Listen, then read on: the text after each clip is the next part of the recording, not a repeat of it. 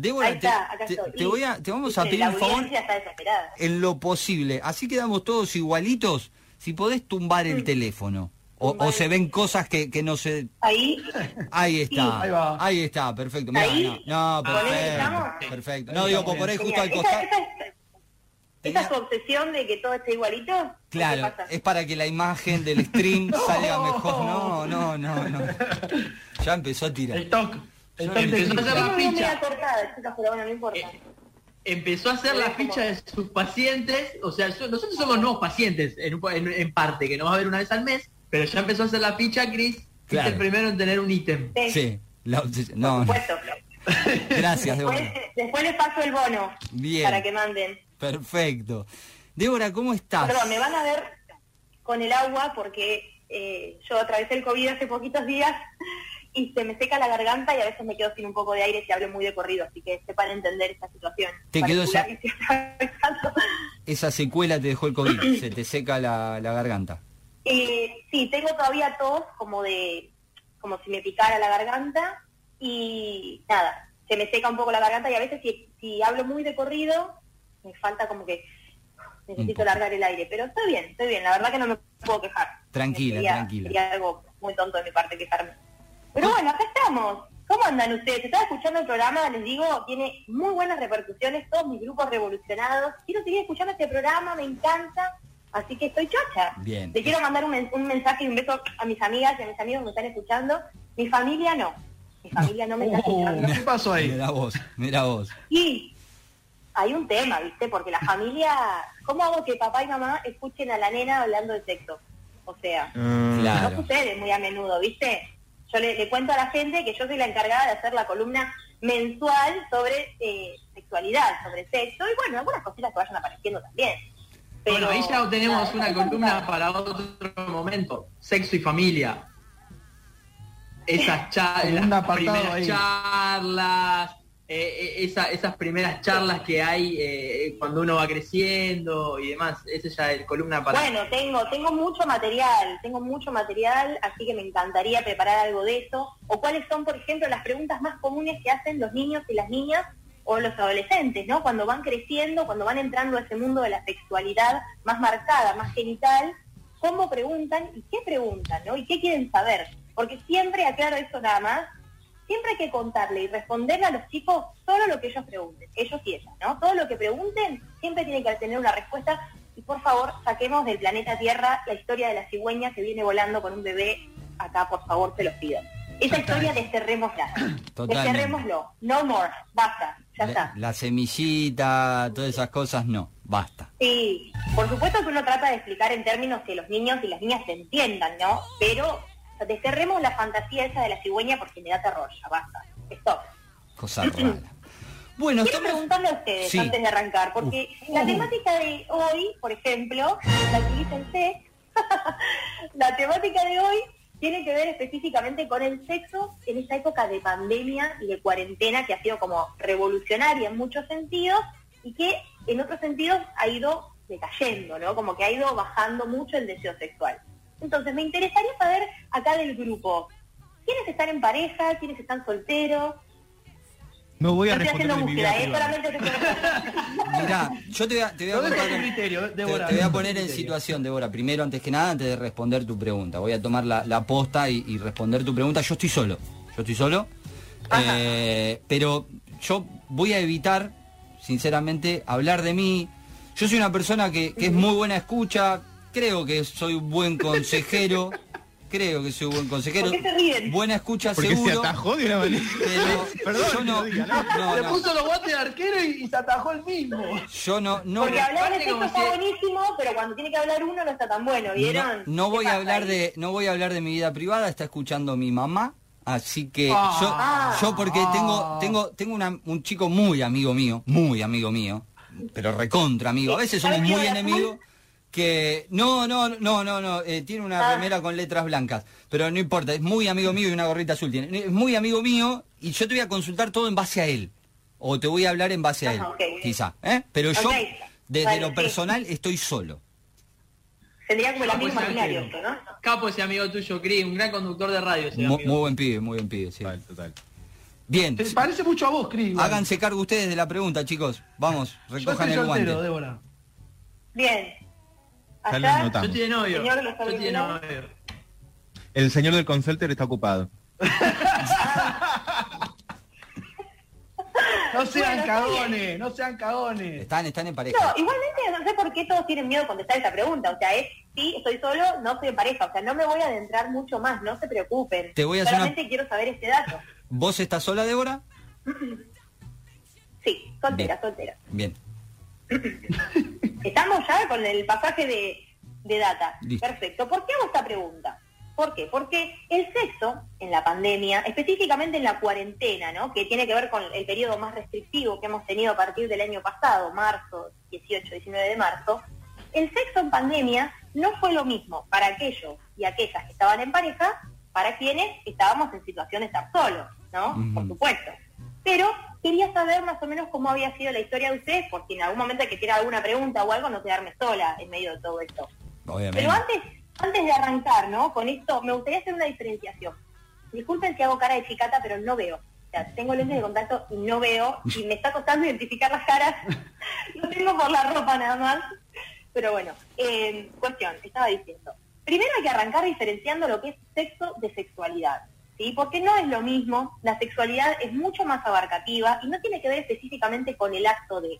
Si nosotros pudiéramos pensarlo de alguna forma, yo plantearía que, por ejemplo, el sexo tiene que ver más con el hacer, con el acto de hacer algo específicamente hablando que tiene que ver con el sexo, ¿sí? De esta manera.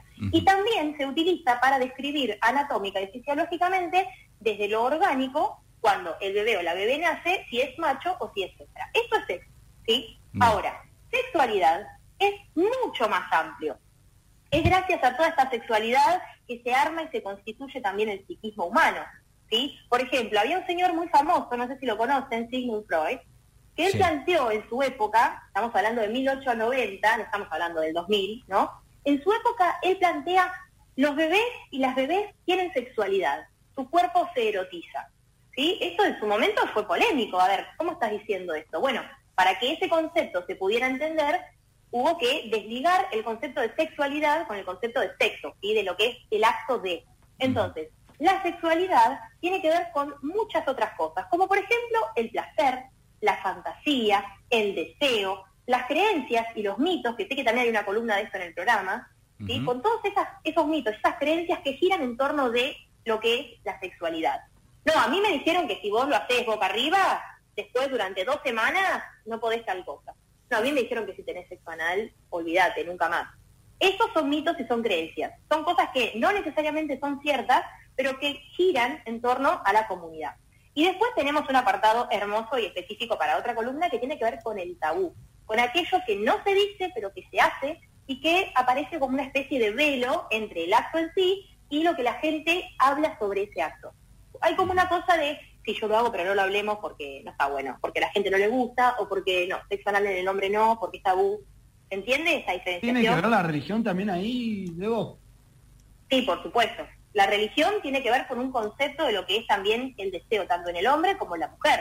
Yo recomiendo mucho para esto, eh, que también lo hablamos en la diplomatura de sexología que estoy haciendo, una película muy interesante, que, no, perdón, es una serie que se llama Poco Ortodoxa, que es una serie sobre la comunidad más ortodoxa de los judíos eh, en Nueva York, creo que es, y que es espectacular para ver cómo el deseo de la mujer queda totalmente anulado y que lo único que importa y que prima dentro de esta religión es el deseo del hombre, lo que quiere el hombre, las costumbres del hombre y cómo la mujer judía hace todo. Estoy hablando de la comunidad más ortodoxa, ¿sí? Después tenemos gente que hoy en día se autopercibe, se declara judía, pero que no tiene que ver específicamente con estas prácticas tan ortodoxas, ni con hacer el pesas y todo eso. Pero sí tiene que ver, por supuesto que somos seres culturales también, ¿no? Y la religión es parte de esta cultura. La religión judía, bueno, bastante ortodoxa en ese sentido.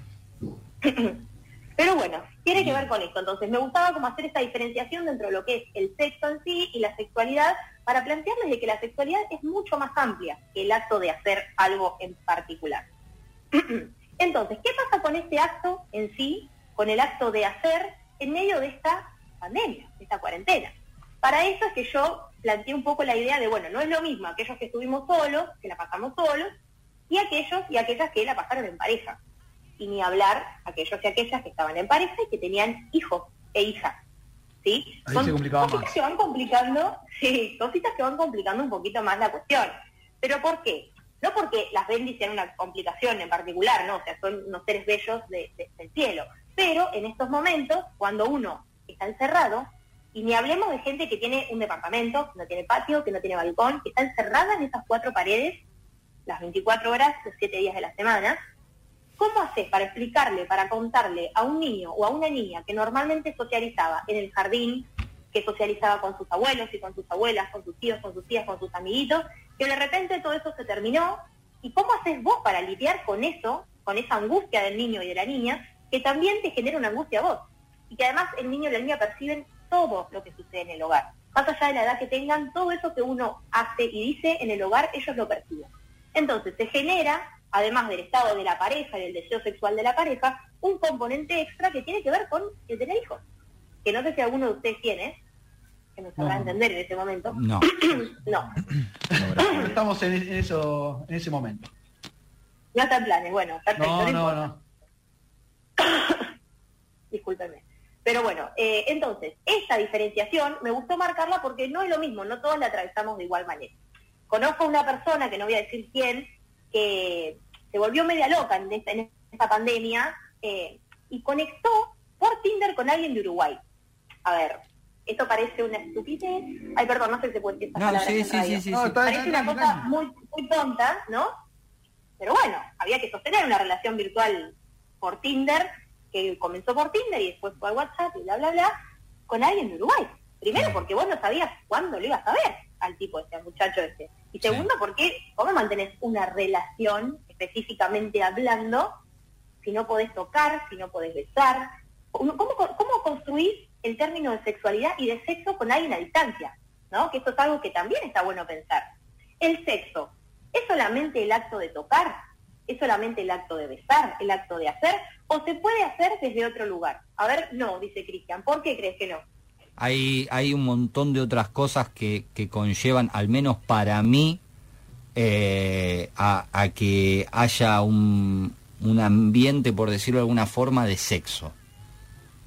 Es una charla, es un mensaje, es una foto, es una sugerencia, un gesto, un roce. Bueno, por ahí en pandemia no se da, ¿no? Pero me, me parece que va por ese lado para mí. La foto No, no, no se da en pandemia, exacto, no se da en pandemia específicamente ese acto de hacer desde lo físico, desde el contacto físico y encuentro de cuerpo, ¿sí? Pero se puede encontrar al otro y a la otra desde muchos otros lugares. Por ejemplo, Cristian planteaba ese hecho de la fotito, la famosa nude, ¿no? Claro. Manda nude, Sí. te mando una nude, que a mucha gente le produce rechazo y está bien, porque no todos tenemos que estar bajo el mi- la misma la misma burbuja de cosas que nos gustan, todos somos distintos, todas somos distintas, y queremos y nos gustan cosas diferentes. Pero en un ámbito donde, empecemos por los solteros y las solteras, entonces, ya que tiramos este dato, donde vos de repente te encontrás que venías teniendo citas, que venías saliendo a tomar algo, que de repente estabas pasando bomba porque conocías uno de acá, una de allá, estaba todo divino, porque vos estás en ese ámbito de soltería y que querés conocer gente. De repente no se puede. De repente se cancelan todo eso. Te dicen, no señora, señor, quédese 15 días adentro. Bueno, vos decís 15 días, ah, ¿se pueden sobrevivir 15 días? Sí, señores, se pueden. ¿Quién no ha sobrevivido 15 días sin sexo? Entonces, bueno, te lo tomas distinto, decís, bueno, viene una serie, me como un chocolate, que a nivel cerebral genera más o menos las mismas cosas que el orgasmo, pero bueno, eso es otro punto. Soy como un chocolate, la paso bomba. Cuando está yendo ya el día 20, vos decís, Alberto, ¿qué pasa? ¿No? Acá hay sequía, ¿no? Necesitamos reactivar la zona, la cosa. Empiezan a aparecer en la cabeza de la persona otras opciones, porque dice que el ser humano se adapta. Es, somos una cosita hermosa, nos adaptamos a todas las situaciones. Disculpen que me como la cese, pero soy medio de yo aunque no Pasa parezca. nada, pasa nada. Entonces, nos adaptamos. Las personas que estábamos solteras y solteros, en este momento nos adaptamos. ¿Cómo nos adaptamos? Con las apps teniendo esta posibilidad, en medio de la pandemia y la cuarentena, de abrir la vara para conocer gente de otros países, esto no sucede normalmente en Tinder, por ejemplo, que es lo que pasa de vuelta ahora. Tinder dijo, che, otra vez los encierran a esto, vamos a darle algo para que estoy contenten, abramos las fronteras de Tinder. Entonces, yo, por ejemplo, puedo marchar con alguien de España, puedo marchar con alguien de Japón. Que si yo hablara japonés ya estaría recibida de otra cosa, chicos, ¿no? No, Estarías pero en bueno, otro eso- lado. Total. Sí, es otro tema. Estaría en la radio Otro 50 nivel. años, no sé. Todos buscamos Sí. ciudadanía, claramente. Hasta estando en pareja. Por supuesto, Lo hablo- estamos- estamos lo hablo y pidiendo me caso, loco. con una, me caso con una señora, un señor de España, con tal que me lleve. Con tal de vivir allá. Sí, claro. Estamos, estamos como locos. Entonces, abrió esa posibilidad Tinder y creo que otras aplicaciones también, no te lo podría confirmar. Abrió esa posibilidad de conocer gente de otros países. También te permite conocer dentro de tu país a alguien de Jujuy, por ejemplo, que los kilómetros a veces no te daban, bueno, ahora está todo, all inclusive, ¿no? Entonces, ¿cómo haces con esta persona que está a kilómetros, años luz de distancia para conectar? ¿Sí? Aparecieron las videollamadas, las primeras videollamadas necesariamente no hot, pueden ser tranqui tomando una cerveza por videollamada y esa fue la nueva primera cita. La primera cita que vos tenías en un bar, ahí vieron que la moza te interrumpía cuando vos estabas de ¿de dónde sos? y cae la moza. Ahí tipo silencio, porque no da que la moza sepa que vos venís siempre al mismo bar con uno distinto. Claro, con una distinta. la boca y te haces, no, este es un amigo del trabajo, ¿viste? Como te tratas de disimular. Bueno, directamente acá no hay moza, estás vos con tu cerveza, con tu vinito que te preparaste, unos maníes, ta, ta, ta, y el otro, otra de otro lado. Entonces, esa empezó a ser la nueva modalidad de primera cita, la llamada hot, ¿sí? A la noche, uno estaba medio con ganas, ¿no? La, la libido bastante subida, no había en qué depositarla, porque estabas todo el día rascándote el brazo, por no decir otra cosa, en tu hogar. Y bueno, a la noche uno se le despierta la fantasía, ¿viste? Yo digo la noche, quiero aclarar esto, esto es muy personal, porque tiene que ver con lo que a mí me pasa Claro. de noche. No sé si al resto de las personas les sucede también la nocturnidad o si son más tarderos, más mañaneros, en qué momento se tres. despierta así como... A A las mí me 3 de la viene tarde que en cualquier hora del día. ¿Por qué no? O sea, los hombres están acá que a cualquier hora no importa nada. Sí, obvio. Eso, no sé si, no sé si saben que ver, y si saben, perdón, que esto tiene que ver dentro de una de las posibilidades con que ustedes tienen el 95% del cuerpo con testosterona. O sea, la hormona de la testosterona es el 95% de su ser corporal. Y las mujeres solo un 5%. ¿sí? Ah. Y la testosterona es la hormona ligada a la libido sexual. Por lo tanto, muchas veces pasa eso, que el hombre a toda hora, a todo tiempo, a todo trapo, no importa, no importa si viniste muerto del fútbol, no importa si trabajaste todo el día, no importa. El hombre siempre está a tener. Yo le digo. Siempre en la generalidad. Yo, No, porque hasta dormido. yo Claro, o te con- despertás. Voy con esta seña que ¿Te despertás? despertás Una y- cosa impresionante. Voy, Exacto, exacto. Te Exacto. despertás en modo, eh, en modo. Ah, Sí, sí, es, sí. es Bueno, esta, esta El hombre además tiene muchas fantasías sexuales mientras duerme, ¿no? Le pasan muchas cosas a nivel corporal, por eso es que amanece como si no hubiera dormido nada. Así todo, una cosa despierta así absoluta, increíble. Yo a eso, a eso perdón, Débora. Cris, A eso. Cris, estás levantado con los tres dedos. ¿Nos querés a- contar algo? No sí, yo, yo a eso. Levantó la mano la ¿Querés masculina. jueza. decir algo? Levanté la mano así porque yo digo a eso sumo estos tres dedos a la frase acompañada de un boy scout, siempre listo. Eh, Ah, viste pensé que- que iba a sumar tres dedos en otra cosa. no, otro no, no, no, no. Por Dios. Es boy scout siempre listo. Así dice mi amigo. Bueno, sí. Ah. Sí, sí, está, claro. Tu amigo que es igual a vos, tu gemelo. Está bien, bueno. Está del otro lado del estudio, ¿no? ¿no? En otro lado. Es, eh, bueno, ahora entendemos por qué. Hoy entendemos por qué. Yo no sabía por qué era eso. Yo Hoy tampoco sabía dato. Es uno de los factores. A ver, para mí, que soy psicóloga, no tiene que ver con lo hormonal estrictamente, pero dentro del ámbito que estoy estudiando ahora de la sexología, es un factor muy importante. Las hormonas son muy importantes, ¿sí? Pero bueno, era un dato de color que te quería tirarles específicamente por este comentario que hicieron acá los tres, que justo coincidió que los tres son hombres, y calculo se autoperciben también hombres, entonces, bueno, están como ADR todo el día. Somos cuatro. Pero bueno, es una... Cuatro. Ay, porque veo tres, perdón, acá Ah, mi yo- ventanita. Yo, te- yo tengo fleco, pero soy hombre. Está bien, podés hacer lo que vos quieras hacer. Hoy en día hay libertad, así que podés hacer lo que vos quieras hacer. Bueno, entonces dijimos que esta opción de eh, las aplicaciones de citas que nos permitieron conectar con gente de otros lugares que no estaban cerca, ¿sí? No ponés el, rango 40 kilómetros, 45 kilómetros, 5 kilómetros, ponés indefinido. ¿sí? Aparecen gente Jujuy, pongamos, ¿no?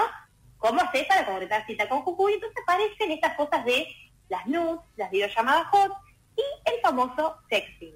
Y quiero saber si alguien alguna vez, no me tiene que decir nada, solamente asientan con la cabeza y digan sí o no, porque la gente que está escuchando no va a entender nada, si alguna vez lo han practicado.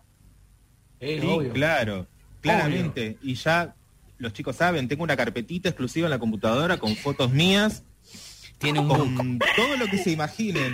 Tiene un book. Te amo, ¡Ay, Mauro. Dios! Te amo, Mauro. Reorganizado igual, ¿eh? Yo tengo una consulta. Dentro de lo que es sexting entran todas esas variantes que habíamos mencionado antes. O sea, lo que puede ser una foto, lo que puede hacer un mensaje, lo que puede ser un audio. ¿Todo eso entra? No. Sexting ¿O vos, tiene que o vos ubicás solamente el sexting? El sexting se compone por sex, de sexo, y ting, de texting, que es el acto de escribir en inglés. Entonces, se supone que específicamente... Ah, o sea, solo, solo escribir, decís vos. está hablando de escribir o mandar fotos o cosas, porque uno también lo hace con los dedos y con el celu o con la compu, pero con el teléfono escribiendo o texteando. Ah, Ahora, entonces sí, sí, ¿sí? sí. Ahora, las videollamadas también uno las podría englobar en eso, pero no es específicamente eso. Pero las puedes pensar, porque está todo como acompañado, ¿no? Y como, además, recuerdo una conferencia del presidente que dijo, hagamos más sexting, o hagan más sexting, no me acuerdo cuál Sí, fue, lo fue a sugirieron, sí. año pasado, ¿sí? O eh, me acuerdo que uno, uno de ustedes mandó al grupo una nota muy interesante sobre el sexo sin beso. O sea, Sí. no de que yo Chris. recomiende algo así, yo no lo voy a hacer. Sí, me sí. parece que no, es deserotizante a, a mi entender, a mil, o sea, no. Pero bueno, y la tercera Bueno, el- opción, el año pasado, hablando- el año, Sí, sí. El año pasado, en una de las tantas conferencias de, de Bisotti, eh, a la mañana, donde solían llevar especialistas de distintos temas, recuerdo que habían llevado un sexólogo para dedicarle una de las conferencias al sexting. Eh, que también, que no solo estaba bueno el mensaje desde un organismo estatal, sino también el hecho de romper y que en la tele a la mañana haya alguien hablando de sexo. Es que claro, ¿por qué entonces pensamos que se dictan las ESI, la educación sexual integral? ¿Por qué pensamos que es tan importante? Porque el sexo, y la sexualidad específicamente, tiene que poder incorporar, incorporarse desde que uno es muy chiquito y muy chiquita. ¿Para qué? Para sacarle el tabú de encima, para poder vivirlo y vivirlo con libertad. Es lo más hermoso, sin tratar de, de taparla como si fuera algo que se pone abajo de la alfombra y que no se habla ni con los padres ni con los docentes y se termina hablando con amigos y con amigas que saben igual o menos que yo, entonces empieza a armar esta bola de creencias y mitos que muchas veces son falsos y termina pasando que hay gente que tiene 25, 30 años y no sabe lo que es un orgasmo. ¿Por qué? Porque la amiga le contó que el orgasmo era esto, esto y esto. Entonces, esas sensaciones ella no las tuvo. Entonces, no tuvo un orgasmo. ¿Se entiende a dónde voy? Sí. Esas Sí, creencias, sí. esas bolas hacen que no hablar del sexo ni de la sexualidad específicamente genere estas cosas. y dentro de esto que también hablamos de generar alguna cuestión media tabú, entra lo que yo llamo la autosatisfacción, que también la nombro dentro de lo que es el, el lugar de- del soltero y la soltera, pero que puede, por supuesto, darse en personas que están en pareja, o sea, no es excluyente. Pero yo creo que aquellos que hemos estado y han estado en situación de soltería durante la cuarentena y ha sido difícil, ¿no? Entonces, uno buscaba, buscaba como podía rebuscársela.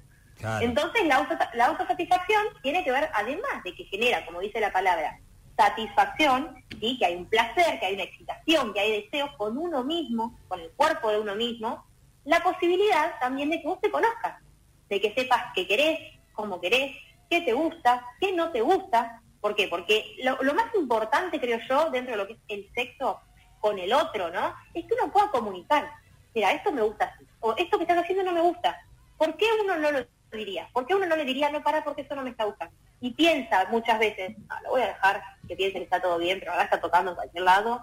¿Por qué? Porque uno intenta quizás complacer más al otro o sentir que el otro se sienta menos mal o mejor, sin darse cuenta de que uno tiene que pensar en uno, en cómo uno está siendo, eh, viviendo esa, esa relación sexual y ese acto específico. Entonces, poder decir y poder comunicar tiene que ver también con el autoconocerse. Y uno se conoce y se descubre desde temprana edad, porque la masturbación se da desde muy temprana edad, a partir de la autosatisfacción que tiene que ver con la masturbación. Y esto dos puntos deriva en un tema, un tema que a mí me apasiona, me fascina, pero que también es para futuro, porque también es largo, ¿no? Eh, que tiene que ver con los sex toys. No sé si alguno conoce de qué se trata esta palabra, que la decía mucho Moria Kazan. Ella hablaba de los Sí, los sex mucho. toys. Fue Ella- como la primera que habló en tele. Mucho chongo como, como nunca, decía Moria. Pero ella, me parece Claro. que los sex toys lo tiraba para... eh, ella lo- lo- eh, a ver, en una visión, por ahí, eh, hablaba del hombre como juguete sexual, ella. Pero sabemos que hacemos referencia a otra cosa. Me parece, ¿eh? no quiero hablar mal y poner palabras Sí, sí, sí. de Moria que no Yo fueron. también entiendo eso. Sí, sí, sí. A ver si Moria está escuchando. Sí, pasa que creo, creo que no, creo que solo al hecho de, no creo que, creo que no solo era el hecho de eh, el hombre como un juguete, sino también eh, toda la construcción alrededor, dejar de pensar que el hombre, no, pará, pará, pará que me armo bien lo que quiero decir. No solo pensar en una vinculación sexoafectiva, sino como sextoy pensando una vinculación de solo sexo. Claro, Creo que también claro, sin apuntaba a eso, exactamente. Bueno, también fue una de las pioneras, ¿no? En esto de uso el hombre como un chongo, como un juguete, sin decir que avalo esta concepción, ¿no? Estoy diciendo, ella No, fue la no, que no. lo dijo, que utilizaba ese juguete que para ella era el hombre para satisfacerse sexualmente. Y bueno, los sex toys no tienen que ver específicamente con esa concepción, sino con juguetes sexuales, como habla también su palabra, que está también al inglés, ¿no? La mayoría de, las, de los conceptos de sexología están hablados hacia el inglés. Entonces, los sex toys tienen que ver con juguetes, con juegos, con aceites, con velas, con estimuladores, con vibradores, con todo eso que uno puede utilizar para autoconocerse en el momento del acto sexual con uno mismo, ¿sí? desde lo masturbatorio, o también en la pareja. Y ahí pasamos a las benditas parejas que han pasado esta cuarentena juntas o juntos, ¿sí? Ya sea mujer y mujer, mujer y hombre, o hombre y hombre, o lo que quiera. Que hoy, hoy en día está todo permitido y es hermoso eso que cada uno pueda amarse a su manera. Entonces, esta gente que arrancó la cuarentena en pareja, podríamos pensar que de entrada estaban mejor que nosotros, ¿no? Digo, ya Sí. pasás de Sí, se estar pensaba eso. Quizás. Claro, exacto. Porque yo lo pienso como si fuera una curva, algo que va así para arriba, que en un momento se ameseta y que después hace y baja. ¿No? Esa es mi manera de pensar las parejas en la cuarentena. ¿Qué- ¿Con qué tiene que ver esto? Con que al comienzo, imagínense que ustedes conviven con su pareja habitualmente. ¿Qué pasa? Cada uno tiene sus tiempos, sus cosas, sus trabajos, sus deportes, el fulbito del jueves, la cena con las chicas, la salida con los del trabajo, eh, no sé, voy a buscar al en el jardín, ceno con mis viejos, trabajo, el estudio, todas esas cosas hacían que el encuentro quizás de la pareja sea a la noche, quizás en la cena, que durante el día ni se vieran, que durante el día ni se comunicaran, y ni hablar del sexo, ¿no? Entonces, ¿qué sucede en ese momento? Primeros 15 días de cuarentena uno dice, bueno, vamos a aprovechar, no se puede hacer nada, no me dejan ir a trabajar, no puedo salir ni al chino de la esquina, bueno, mínimo, hago algo en casa más productivo. Claro. Empezamos a sacar toda la ropa del ropero, armamos las cajas de invierno, de verano, tiramos todos los papeles de todos lados, acomodamos los muebles, pintamos, sacamos, pusimos. Pues llegado la noche, pues vamos a hacerlo, Gordi, ¿qué, qué va a hacer? ¿No? Una cosa que, bueno, tenemos más tiempo, mañana se puede disfrutar el mañanero. O como el ¿no? hombre que era todo el día, si no. Todo el día también, eso, esto va a depender de cada pareja, por supuesto. Ah, no, no cada solo la noche. No, no, no, por supuesto. Ahí sale de vuelta lo que yo quiero, ¿ves? Dios mío. Bueno, entonces durante el día, capaz que estabas acomodando el ropero, te caías de la cama, pintaban la Estabas cocinando algo rico al mediodía del almuerzo, pintaban el almuerzo. Qué cosa divina, todo tiempo, a todo trapo, pum, pum, pum. Pasa, cuando ya son día 15, día 20, primer mes, y el gordi sigue tirado en el sillón, o vos seguís tirada en el sillón, y están comiendo siempre lo mismo, y ya no hay plata para el takeaway, y de repente en el laburo no me confirman si vuelvo o no vuelvo, eh, aparece la duda de si llego a fin de mes, porque mucha gente no pudo trabajar, o mucha gente tuvo menos ingresos que en otros momentos, aparecen las ideas ansiosas. Es decir, estos pensamientos que al principio uno los dejaba de lado porque decía no voy a pensar en eso porque son 15 días, 20 días, y ahora con esto de que empezó a pasar cada vez más, ese pensamiento se empezó a adueñar más de nosotros. Entonces aparece la idea ansiosa. La ansiedad, amigos y amigas, es el peor enemigo o la peor enemiga, como quieran pensarla, del sexo y de la sexualidad. Es lo peor que puede suceder, porque esa ansiedad es una pequeña bolita que va armándose, va armándose y que de repente nos tomó por completo. Entonces, estamos en pleno acto y aparece esa idea ansiosa. Yo no sé si mañana voy a poder a trabajar, no sé si tengo el permiso cargado en la app. Y eso no es que uno lo dice mientras está haciendo No, está el acto, dando ¿no? vuelta ahí. Uno lo piensa. Aparece No, está en en la segundo cabeza. plano, como las, como las cosas del celu. En segundo plano, Exacto. que no las cerraste, pero tampoco Pero están están totalmente presentes. Exacto, ¿por qué? Porque no están en la conciencia. Todo lo que está en la conciencia, lo que estamos hablando nosotros ahora, está en el habla, ¿no? Nosotros lo hablamos, lo charlamos, qué hiciste ayer, cómo está el clima. Ahora, estas otras cosas empiezan a aparecer a nivel inconsciente. Y todo lo que es inconsciente, salvo que sea en, en tratamiento, en análisis, en terapia, no se dice, pero está, está latente. Entonces, en algunos momentos aparece. La ansiedad hace que esta idea aparezca en el sexo. De repente hombres que no podían mantener una erección, que tenían em- em- empezaban a tener problemas en cuanto a la precocidad, que no tenían deseo. Y también eso era muy raro, ¿no? Pensar que el hombre, culturalmente, desde esta- este pensamiento machista, siempre tiene deseo, siempre tiene ganas, siempre tiene que rendir, siempre tiene que poder. Acá puede la entrar mujer la frase, también. la costumbre mata el placer. También. Sí, la costumbre ma- mata al deseo, no al placer. Al deseo. Al deseo. El deseo es algo que se construye, ¿no? Y que tiene influencias psicológicas. Cuando hablamos de que el deseo tiene influencias psicológicas, tiene que ver que aparecen las consecuencias emocionales, lo- todo aquello que tiene que ver con lo emocional, ¿sí? Y que también está bueno pensar, por ejemplo, que la mujer, en relación al deseo, toma otras cosas para armar esa potencia, ese deseo que es como el motor. Pensémoslo que el deseo es como el motor del auto, que si eso no anda y no arranca, uno no va a ningún lado, porque es lo que hace que uno lo motorice y lo lleve hacia un lugar. Entonces, la mujer, por ejemplo, eh, el deseo lo construye desde otros lugares. Aparece más lo ambiental, ¿sí? A ver, tiene rico perfume, tiene buen aliento, me toca bien. No es muy lindo físicamente, según cada mujer, pero la verdad que me cocinó rico y- o me invitó a salir y se hizo cargo, por ejemplo, de la cena o me dejó pagar con él. A ver, ¿qué quiero decir con esto?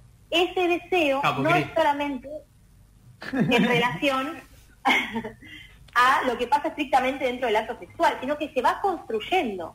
En la pareja, pensémoslo, se interesó por lo que hice en el día de hoy, me preguntó, me acompañó, me abrazó frente a una situación que para mí fue difícil. Entonces, el deseo se construye, se trabaja, ¿sí? Cuando aparece la, la posibilidad de que de repente estás seis meses sin trabajar, que no tenés dinero, que no te puedes ir de vacaciones, y ni hablar del personal de salud, ¿no? Que es un caso extraordinario, que estuvo también en boca de todos por esa frase polémica del presidente que se había relajado.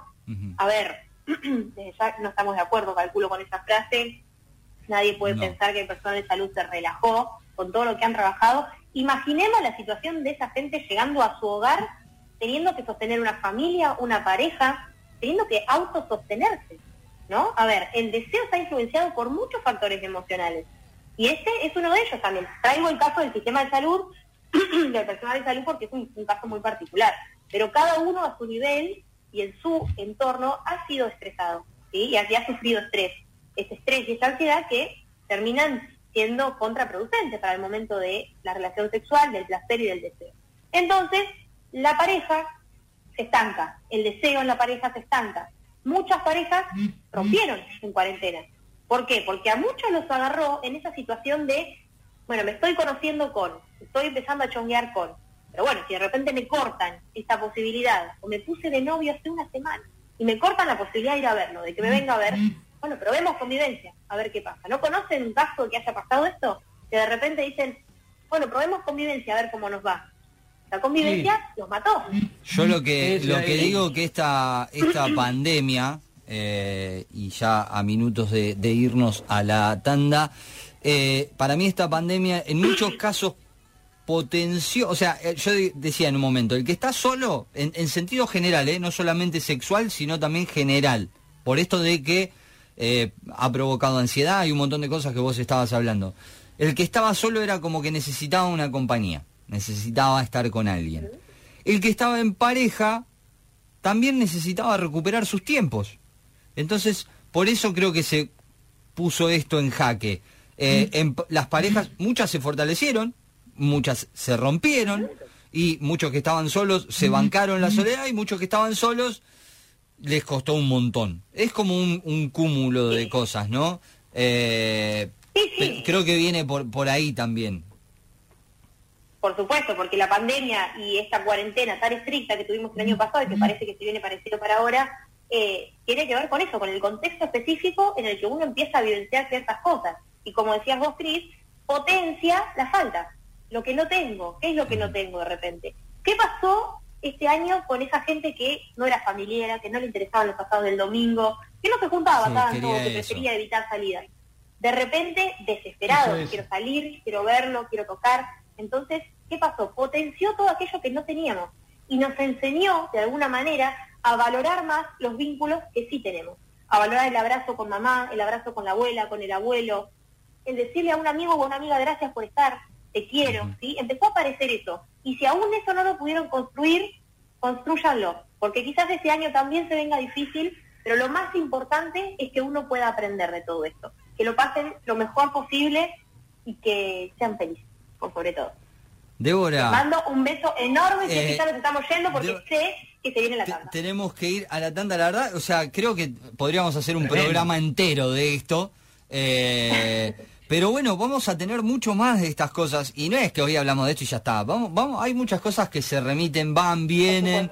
eh, así que un placer, Débora. Ya te lo dije el día de la presentación. Eh, que para que tenerte acá con nosotros eh, es una alegría porque era algo que queríamos hace rato y, qué mejor que en la voz calificada de usted que es licenciada que está en su doctorado de sexología que eh, hemos visto que encontró su vocación ahí encontró su vocación ahí. Ay, sí. Sí, muchas gracias por esto, los quiero mucho, gracias por este espacio y espero que a la gente le llegue algo de lo que estamos tratando de transmitir acá. Gracias, me sentí muy cómoda. bárbaro es un placer que te Eh, hayas ¿querés- sentido tus así redes, ¿Querés dar Débora tus redes sí. para que la gente te, Sí. te contacte y demás?